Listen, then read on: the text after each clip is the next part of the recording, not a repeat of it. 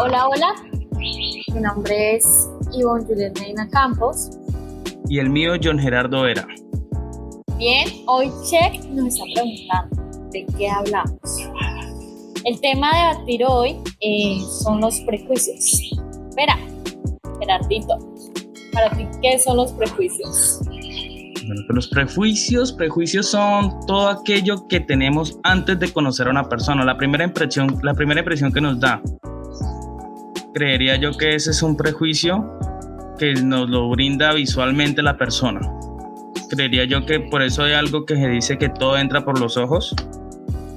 ¿Y, crees que es verdad? En ciertos casos sí. ¿Por qué lo digo? ¿Por qué? Porque es que, ejemplo, si yo voy a una entrevista de trabajo, debe, mi jefe o el que me vaya a contratar debe ser prejuicioso. Porque lo él no me conoce, él no sabe nada de mí. Y lo que yo voy a dar a entender es lo que él ve por primera vez. ¿Sí? Entonces, en ciertos casos... tener prejuicio eh, en, una empresa.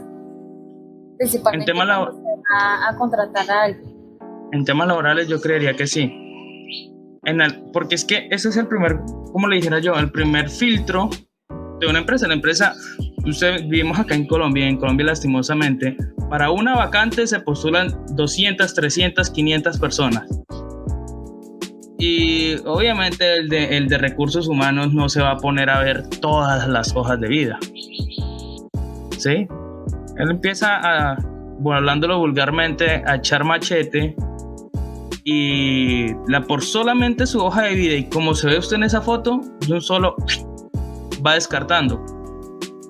¿Sí? Y bueno, pues en algunas ocasiones nos podemos chocar con ciertas personas que principalmente lo hablo en la universidad. En la universidad uno ve muchas personas con apariencias que quizá no está acostumbrado a ver, ¿sí? Lo que pasa es que de pronto en la familia de uno, lo hablo por ser religiosos. ¿sí? En la religión hay como unos dogmas en el cual quieren controlar a los creyentes de esa religión el modo en que tienen que vestir, ¿sí? porque eso revela mucho acerca quizá de la misma creencia o quizá de los principios de la persona que pueden revelar. ¿sí? En el caso de las mujeres, eh, principalmente pues si yo le digo que faldas largas ya sabrá qué apreciación va a tener de pronto esa religión o ya sabe cuál es la religión de la que le estoy hablando, ¿no? Sí. Pero, pero es que no, no, no, no sé, ya entramos al tema religioso y creo yo que en ese siempre va a haber el prejuicio porque como usted lo dice, siempre hay un dogma. Si yo conozco que tal religión es como se dice que tienen que ir las mujeres con falda larga, los hombres siempre con corbata y camisa, ¿sí? Entonces, con solo verlos, sin saber qué religión es, con solo verlos, yo digo, ah, este es de tal iglesia. Pero porque es que es, ya es algo coloquial y pues ellos siguen esa, esa, como esa rutina. Hay una pregunta muy interesante en un ensayo que encontré en la página de Calameo y es sobre los prejuicios. Y es bastante interesante porque, digamos, eh, llega la incógnita y dice que si se trata de una apreciación personal o un comportamiento aprendido. Yéndome por el comportamiento aprendido, es decir, que eso, esa enseñanza de los prejuicios, viene connotado desde nosotros pequeños como nuestros padres nos lo enseñan. ¿sí? En el caso de que el comportamiento de un niño no le va a beneficiar como compañía a mi hijo. O sea, mi hijo no se puede juntar con él porque eh, quizá aparenta ser maleducado, no, no es quizá eh, una buena persona por la forma en que aparenta ser, ¿sí? De pronto hay un grave error, un grave error de, de los padres en cuanto a la compañía de sus hijos. Es que ahí, hablando del tema de los padres, ahí yo ahí, discrepo con el tema de los, de los padres en donde hay que no tiene que juntarse con tal niño porque no sé qué, pero entonces ese niño va, a crecer con un pensamiento de que todo a su alrededor está bien. y cuando crezca se va a estrellar con el mundo real y, en el mundo real todo está mal. Todo está mal. Entonces... No, no es que todo esté mal. Yo creo que eh, cada persona debido a la experiencia que tiene, tiene sus propios gustos, toma las decisiones, tiene ideologías diferentes y no va a existir una verdad absoluta. Exacto. Exacto. O sea, lo que yo quiero decir es que, bueno, sí, digamos que no, dependiendo para cada persona, no todo esté mal, pero lo que a mí me inculcan desde pequeño no va a ser igual en todas las personas. Cada persona piensa y dice diferente. Entonces, si a mí me dijeron, no, es que usted tiene que no se junte con tal tipo de persona porque esas personas, no sé, son ladronas, son mala gente, son... Entonces, cuando yo llegue a la sociedad normal, ya mis padres se hacen a un lado, voy a tener ese mismo prejuicio y voy a de pronto hasta desaprovechar oportunidades por tener esa estupidez en mi cabeza. nos está dejando eso? Es mirar las debilidades de las demás personas aparentemente, ¿sí? Y no más bien acogernos de esas oportunidades que ellos nos están ofreciendo. ¿Qué fortalezas tienen esas personas y qué puedo tomar yo de eso? Es que ahí toca, toca llegar a un punto medio en donde llegar, vincular el tema del prejuicio y la desconfianza.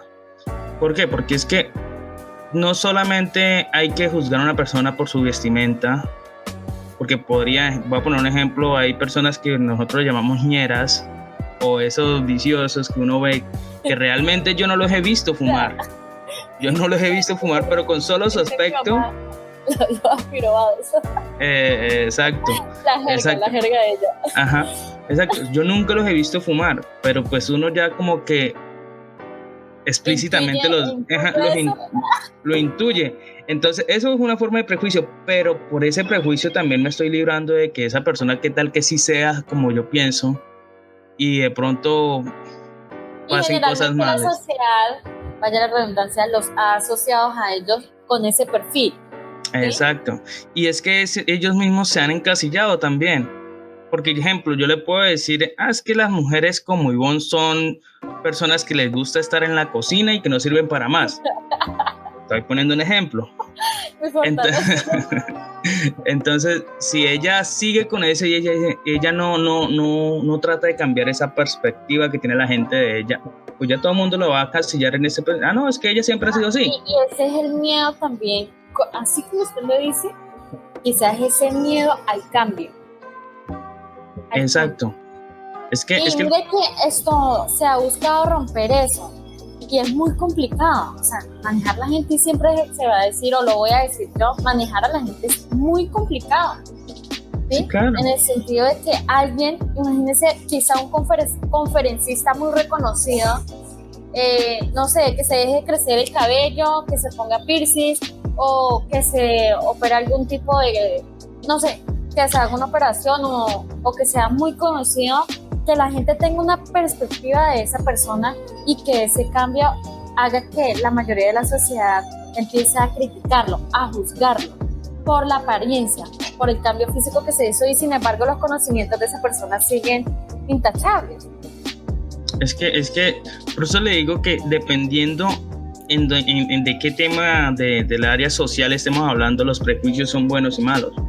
Eh, porque por lo mismo, si usted está en una sociedad, en un grupo social, perdón, en el que usted es el jefe, usted tiene que inspirar respeto y si usted tiene una, como dijera yo, una, una postura como de, ah, yo estoy aquí con el pelo largo, tatuado, ando, sin, ando con camisa abierta. Mire. Y, y llega usted al trabajo y puede que su trabajo no sea así, pero si alguno de su personal lo ve, decir, pero es que mírenlo como esta mierda acá en el trabajo, por así decirlo, y afuera es una persona totalmente diferente. Eso es ser doble moral, eso es ser hipócrita. Entonces, eso es lo que hay que aprender, porque es que es cierto, hay que aprender a diferenciar de trabajo y, vida personal, pero es que siempre van a estar ligadas, porque en su trabajo usted está la mayor parte del tiempo, usted solamente va a estar en su vida personal, solamente alrededor de cinco horas y el resto durmiendo, el resto del día va a estar ya en su trabajo. Sí, es, es bastante, digamos, complejo eso. Y uno puede decir, yo personalmente pienso que es respetable la decisión que cada persona tiene en cómo quiera vestir, ¿no? Obviamente una empresa tiene unos reglamentos acerca de la presentación, del marketing, de la propaganda que le puedan hacer a esa empresa. Una empresa de liga es de la opinión que tiene la mayoría de las personas y la empresa tiene que cubrir la necesidad de la mayoría de las personas. Exacto, y no solamente de las empresas, hablemoslo de nosotros, porque es que nosotros como personas somos un producto, gustenles o no, somos un producto y todos los días nos estamos vendiendo. Porque usted está vendiendo su imagen para poder vender sus servicios, dependiendo de lo que usted haga, lo que pretenda hacer, no sé si es programador, si es eh, temas de publicidad, si usted hace trabajos de alguna cosa, presta servicios, independientemente del trabajo que sea. Usted siempre está diariamente vendiendo su imagen. ¿Sí? Exacto. Sí, no, y, y es que este mundo, y principalmente las redes sociales. Las redes sociales es el claro ejemplo. Y es un claro ejemplo también de matoneo, de cómo las personas eh, con fotos definitivamente... Es que también, también hay que entrar al tema de, de la generación de cristal, ¿no? Porque también el hecho, el hecho de que lo, lo fastidien a uno no también tiene que ser el hecho de yo herirme por todo esto. O sea, suena feo decirlo, pero es que ya esto toca es, por así decirlo, normalizarlo porque es muy difícil ya poder cambiar esto. Esto ya no, bueno, es mi pensar, creo que es muy difícil poder cambiar la mentalidad que ya viene de un momento a otro. De pronto se pueda cambiar, pero ya nosotros morimos con este tipo de matoreo. Entonces, Toca uno de dos, echarse a morir por esto o normalizarlo y seguir la corriente. Vea, una de las formas más fáciles de quitarse de encima el matoneo es siguiéndole la corriente. Porque si la persona que lo está fastidiando a usted no, no tiene como esa, esa satisfacción de que, ah, madre, lo jodí, lo herí.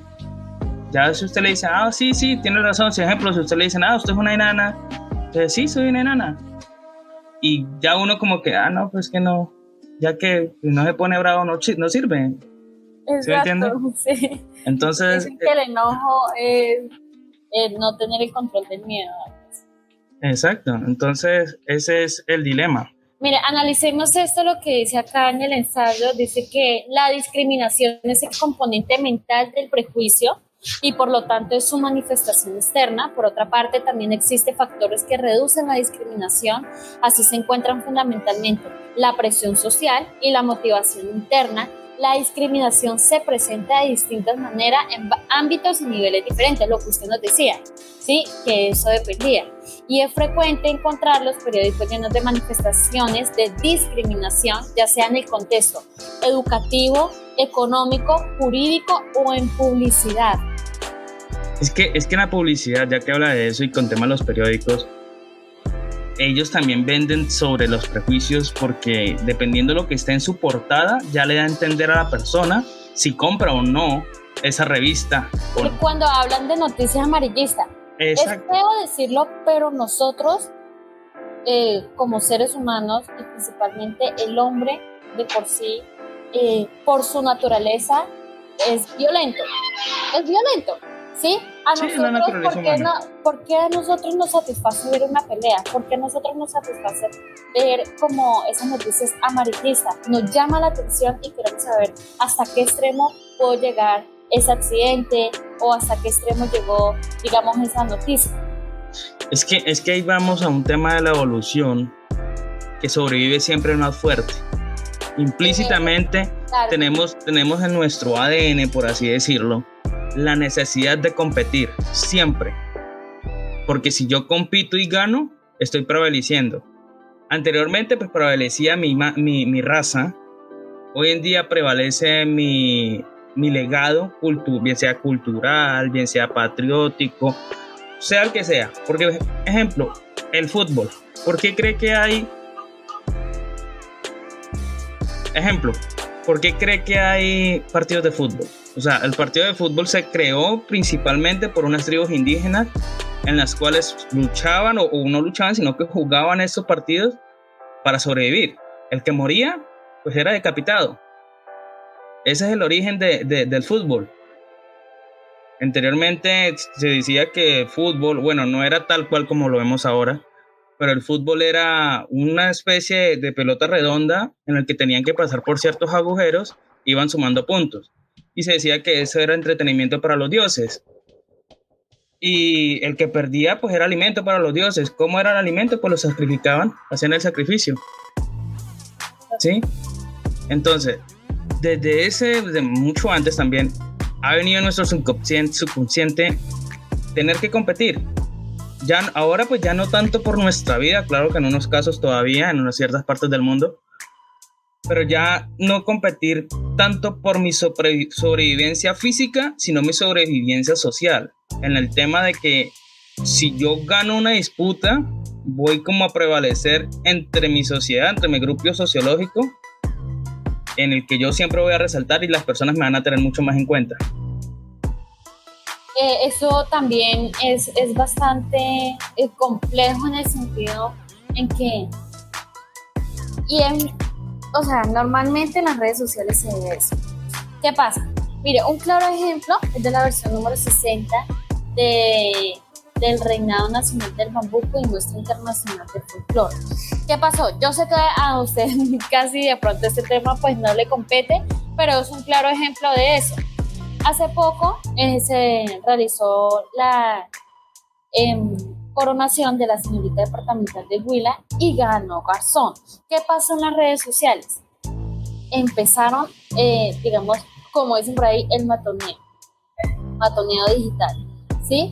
Eh, existió ese matoneo digital eh, y empezaron a murmurar cosas muy, por decirlo así, nefastas acerca de una persona que participó y compitió contra otras 18 personas que representaban a cada uno de los municipios del departamento. ¿sí? Y empezaron a sacar especulaciones en decir que había pagado el jurado, que eh, se había equivocado en el baile, que ella no merecía la corona, que no eh, merecía estar ahora en el reinado nacional como representante del departamento de Huila. Y esos son todos los factores que pueden influir hacia una persona y eso es un tipo de discriminación a la cual yo digo, bueno, lo que produce la competencia. ¿Sí? Es que, es que como digo, la, la competencia puede generar cosas buenas y cosas malas al mismo tiempo porque, ejemplo, hablemos del, tema políticos, lo que pasó hace tres años con Petro y, Duque. Sí, la gran mayoría dice que, y yo creo, soy uno de esos, que Duque no ganó limpiamente, pero si no se puede comprobar, si usted como persona que está criticando eso no puede comprobar que lo que está diciendo es cierto, cállese la boca le tocó, aguántese, porque ¿qué más podemos hacer? A menos de que usted tenga su, su, su postura y esté seguro que pueda eh, comprobar lo que usted dice, hágale. Pero en este caso... Es aplicar lo que es la ciencia y la, la superstición. Exacto. hay que aceptar. Sí, por lo menos yo soy uno, yo soy uno de los que digo, puta, este, este man no, no merecía ganar y, si ganó fue por pura maquinaria política, pero yo no tengo las pruebas para poder hacer y, decir que lo que estoy diciendo es totalmente cierto. Ahí sí no aplica lo del meme que no tengo pruebas, pero ninguna duda. No aplica porque baila, usted no puede hacer nada, ¿sí?